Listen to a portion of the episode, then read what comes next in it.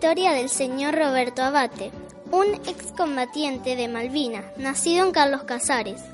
Parte de su infancia la pasó en la localidad de Smith. Roberto a los 18 años fue llamado a hacer el servicio militar. Se presentó en Junín y de ahí junto a otros soldados fueron llevados en tren hasta la ciudad de Bahía Blanca. Tuvieron dos meses de instrucciones. Cierto día, cuando estaba con su grupo de compañeros, se acercó un militar. Cierto día, cuando estaba con su grupo de compañeros, se acercó un militar buscando un soldador y Roberto Abate dijo que él estaba preparado para hacerlo. Lo enviaron al portaaviones 25 de mayo. Allí se desempeñaba como maquinista de timón. El portaaviones contaba con 1.500 personas aproximadamente, 30 aviones y un helicóptero.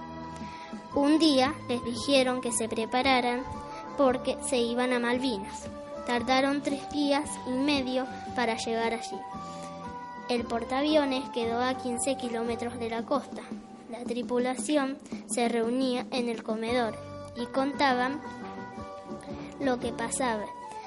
Decían que las Malvinas era nuevamente Argentina.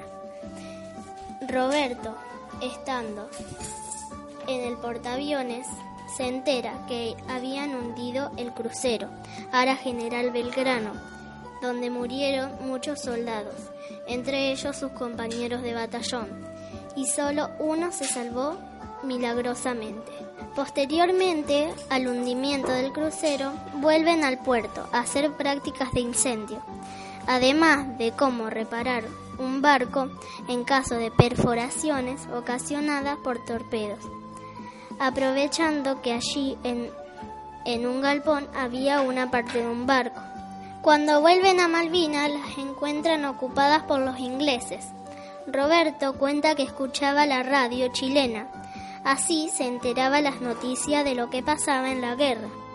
El portaaviones 25 de mayo era controlado y perseguido por un submarino inglés desde que salieron de Bahía Blanca. Años después se enteraron que el submarino inglés tenía que hundirlos, pero la guerra terminó antes. Terminada la guerra, llegan a Puerto Belgrano, los regresan a tierra y le dan de baja del servicio militar. Los largaron a las 8 de la noche. Los soldados emprendieron viaje hacia sus hogares. Él hizo dedo y llegó a Peguajó y desde allí a Carlos Casares en micro. Llegó a su casa y no habló sobre la guerra. Después de 15 años comenzó a hablar de lo sucedido.